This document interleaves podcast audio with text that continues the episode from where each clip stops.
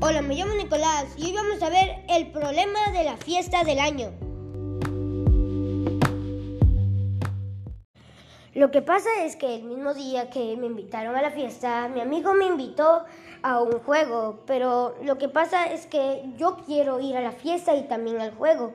Y tengo tres opciones, de ir a la fiesta o ir con mi amigo o pedir al anfitrión de la fiesta que lo deje pasar porque a él no le invitaron.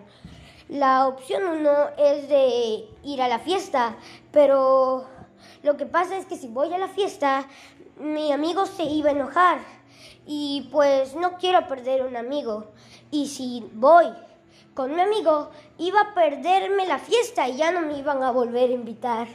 Así que pues la opción que más me ayudaría a mí es pues pedirle al anfitrión si puedo llevar un invitado, pero corro el riesgo que me digan que no. Pero en ese caso yo elegiría pues ir con mi amigo.